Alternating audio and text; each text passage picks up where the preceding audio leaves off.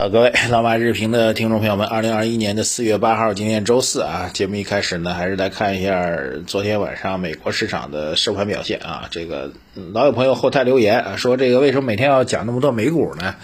呃，因为我们节目是早上一次，晚上一次啊。这个每天晚上的晚评节目呢，会把当天的 A 股收盘的都会讲一下啊。所以早评呢，这个。呃，外盘的表现呢，就是一个新闻点。我们主要的节目特征呢，就是结合最当天收盘之后啊，这个前天收盘之后啊，这个新闻点呢，给大家做分享啊。所以美国收盘呢，一般都会给大家通报一下啊。昨天呢，美国三大指数涨跌不一啊，纳指是跌了零点零七，标普涨零点一五，但标普呢是再创历史新高啊，道指是微幅上涨零点零五。啊，昨天呢，其实美国事情也比较多啊。拜登呢再次做了一个演讲，围绕他那个两点二五万亿的呃美元刺激政策做了个演讲啊。但这次演讲呢，并没有再去讲他这个刺激政策本身，而是讲这钱从哪里来啊。这个围绕着美国的税收提振啊，增加税收，然后全球的税收监管、全球最低税收政策等等，做了一连串的表达。啊，是这样的事情啊。对于美国市场来说呢，短期呢肯定会理解为利空，所以美国市场昨天的总体的指数的波幅是比较大的，呃，是这样的状况。那么，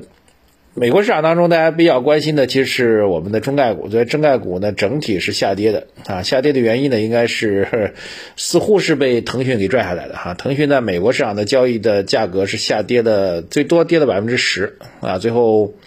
最后收盘是跌了百分之七多一点啊。此外呢，类似于理想汽车呀、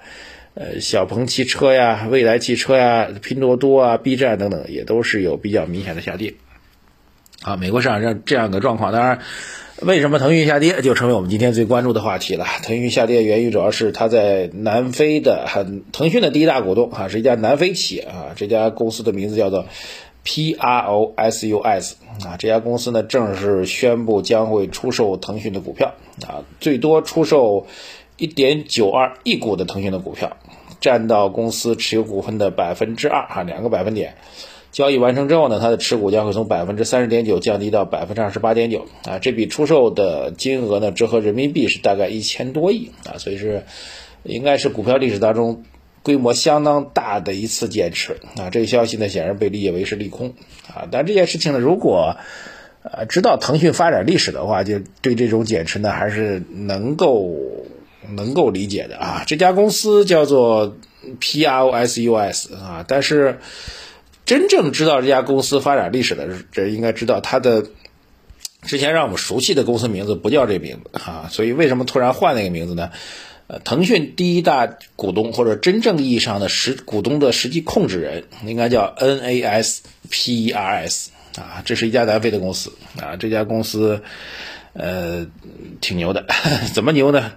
这家公司呢，其实在南非是一家做报业的公司，那做报业的公司就是做报纸的公司。啊，但是呢，不像其他做报纸的公司呢，这眼瞅着自己这业务就不行了，就死翘翘。这公司呢，算是颇有眼光。啊，在二二十一世纪初的时候啊，零一零二年的时候啊，当时就开始呃琢磨着这个新经济开始兴起了，所以这公司呢，就拿出大量的钱去投了很多，注意啊，是很多的互联网的初创公司。其中当然最成功的，呃，当然我没有做详细的，也属于唯一成功的就是腾讯了。他投资腾讯的时候在零一年，那是腾讯最困难的时候啊。大家可能看过腾讯传，应该知道，当时马化腾准备把公司卖掉的，因为他虽然搞出来个 QQ，而且 QQ 呢瞬间这个用户就达到一个亿啊，但是始终不赚钱啊。你要维护这个维护器、服务器啊、运营啊等等，这天天在烧钱。那时候还没有风险资本，所以腾讯很痛苦。马化腾当初想把这个腾讯卖掉啊，当时开价开了一百多万吧，呃，然后买家没人愿意买，说太贵了啊。然后买家的折算方法呢是把你公司的这个电脑、桌椅板凳给你做个折算，准备买它，所以马化腾给气死了，一咬牙继续干啊，咬着牙干。这时候呢，就这个就是南非这公司啊，刚才讲的这 NASPRS 啊，Naspers 这公司就来了。啊，这公司当时呢是满世界在找，所以就象征性啊，其实也不算象征性，对他来说，对腾讯来说是一笔大资金啊，总共投了三千多万美元，啊，后面又不断的增发，最后就成了腾讯的大股东啊，所以现在很多人在那说说这个腾讯，这腾讯跟阿里都是都是外国人的公司呀，阿里跟腾讯当然原因不同啊，我们今天就讲腾讯嘛。那确实，你这样来讲，从股权结构来讲，第一大股东占了那么大比例啊，现在减下来，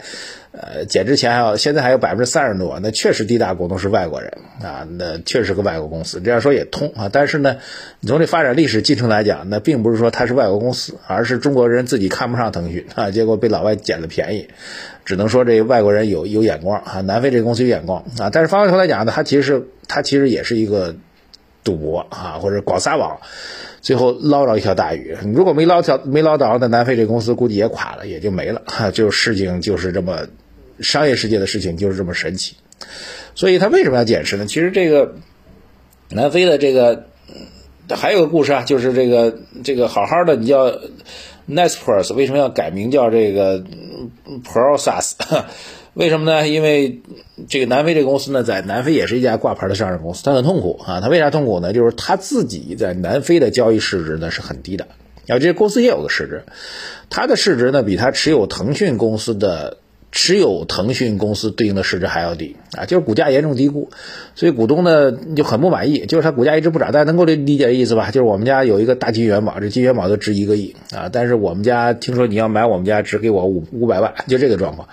所以他在南非的这个股东呢就一直希望他能够。抛掉腾讯的股票，能够把这个股权呢真正变现，真正变现之后，它在南非的股票价格就能涨，是这么一个利益关系。所以历史当中的几次减持，基本上都是因为这个这个他在南非的这家上市公司的股东对他的市值不满意啊，是这样的故事啊。所以这次其实也不例外啊。那为什么从这个 Naspers 变成了 Process 的这家公司？因为他把他持有的他所有持有的这个新的互联网公司的股票。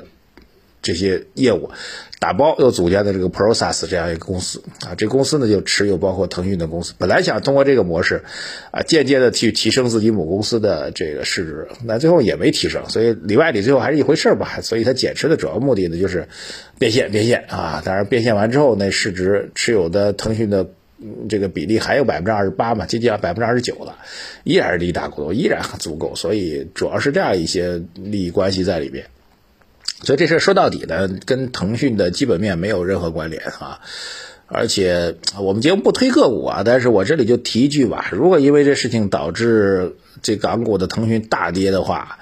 甚至会跌破前期低点的话，那我觉得真是一挺好的机会。哈哈。呃，腾讯的基本面之稳定啊，这个就您天天一打开手机就离不开微信这种状况，您自己可以去评估它。我这里就把这故事来龙去脉给您讲清楚啊，您大概就明白这逻辑了。这有点像，真的有点像当年这个这个塑化剂八项规定啊，给给茅台带来的那个下跌机会啊。公司基本面因此受到任何影响吗？呃，公司的马化腾同志到看门老大爷有任何变化吗？对吧？那股价如果在这种情况没有任何变化，要说股价大跌意味着什么呢？对不对？好，已经讲得很清楚了啊，你仔细去琢磨啊。还有一个就是大家很关心，就房地产税，昨天财政部门开了一个发布会啊，说这个房地产要积极稳妥推进立法啊。这事儿呢，我觉得真的不用不用 担心啊，没有什么太多的问题啊。这个目前房地产市场的基本逻辑肯定是不希望它。大涨去怎么怎么着吧，但是呢，显然也不会希望它大跌，所以积极稳妥推进房地产税立法改革，实际上还是没有时间表，啊，不用放大这种问题。当然，如果还是那句话，如果因此对房地产企业，特别是房地产龙头企业的股价产生重大冲击的话，那你就把它当成一个债券去买，现在这再往下下跌，那绝对是好机会啊。好吧，就讲这么多啊。这个近期市场热点不多啊，只是妖股横行啊。这两天也看了一些评论跟文章啊，类似于美特斯邦威啊、美邦服饰吧，啊，基本面已经烂到底了，股价就嘁里咔嚓往上涨停啊，真是